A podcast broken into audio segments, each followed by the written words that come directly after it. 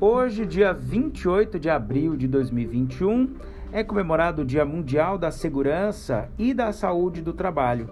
Dia Mundial do Sorriso. Um sorriso ajuda a melhorar o nosso dia, não é? Dia também da Caatinga. Dia Nacional em memória das vítimas de acidentes e doenças do trabalho.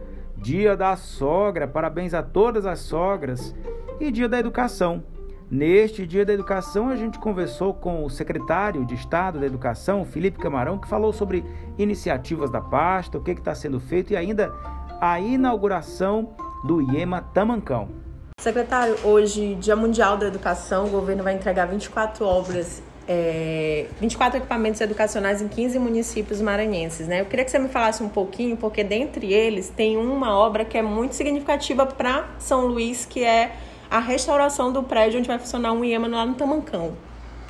São 24 obras educacionais no Dia Mundial da Educação, um dia simbólico e uma data histórica para o Maranhão, para o Brasil. Pela primeira vez na história que se tem notícia, o governo entrega 24 obras no mesmo dia, ao mesmo tempo, em 15 cidades. É, são obras simbólicas, por exemplo, a entrega de uma escola indígena em Montes Altos, a entrega do primeiro prédio escolar próprio de ensino médio na cidade de Buritirana, a entrega de uma escola de ensino médio aqui na Liberdade, que vai beneficiar estudantes, inclusive do ensino fundamental, já que a nossa escola, Centro de Ensino Estado do Pará, vai ser cedida para o município.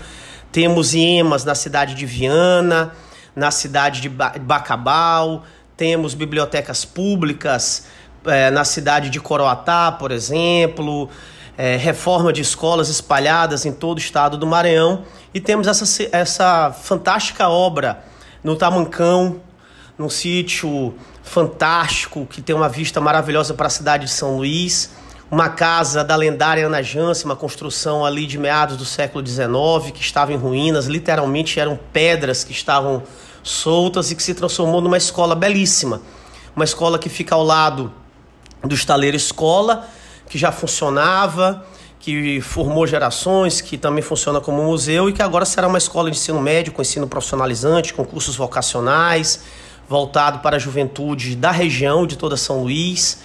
É, e, e, essa obra trouxe vários benefícios para a comunidade, inclusive água potável que a comunidade esperava há 50 anos. Então é uma prova de que o programa Escola Digna, além de trazer desenvolvimento para a geração, une passado, presente e futuro e traz também benefícios para toda a comunidade.